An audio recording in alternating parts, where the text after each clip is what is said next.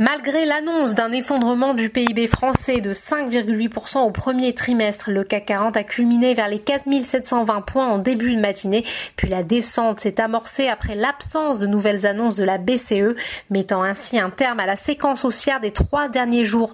Le marché est également pénalisé par une prise de bénéfices à la veille d'un long week-end.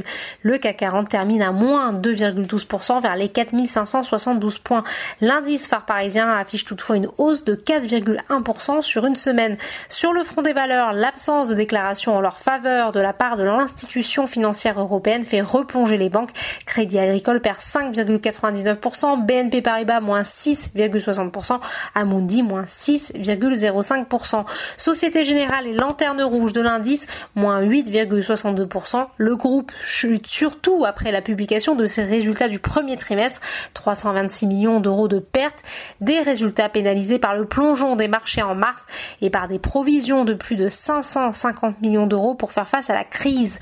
Côté automobile, Renault rechute après trois séances positives, moins 7,62%. En outre, parmi les publications de résultats du jour, Orange affiche un chiffre d'affaires trimestriel en hausse de 2,1% à près de 10,4 milliards d'euros. C'est mieux que les attentes des analystes. Le titre recule toutefois de 0,58%. Safran chute de 3,53%. L'équipementier Aéronautique a fait état hier soir d'un chiffre d'affaires ajusté du premier trimestre 2020 de 5,4 milliards d'euros, en baisse de 6,9% en données publiées. Suez a de son côté lâché 2,55%.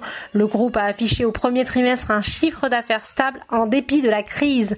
Outre-Atlantique, les bons résultats de Facebook n'ont pas permis au marché de démarrer dans le vert. Les voici bien refroidis par des indicateurs économiques plus mauvais que les prévisions des analystes. Les dépenses des consommateurs ont subi le mois dernier une chute sans précédent de 7,5% quand le consensus tablait sur une contraction de 5%. Mais c'est surtout les chiffres du chômage qui sapent le moral des investisseurs, plus 3,8 millions de nouveaux inscrits au chômage sur une semaine. Au total, plus de 30 millions de personnes se sont inscrites depuis la mi-mars. Voilà, c'est tout pour ce soir.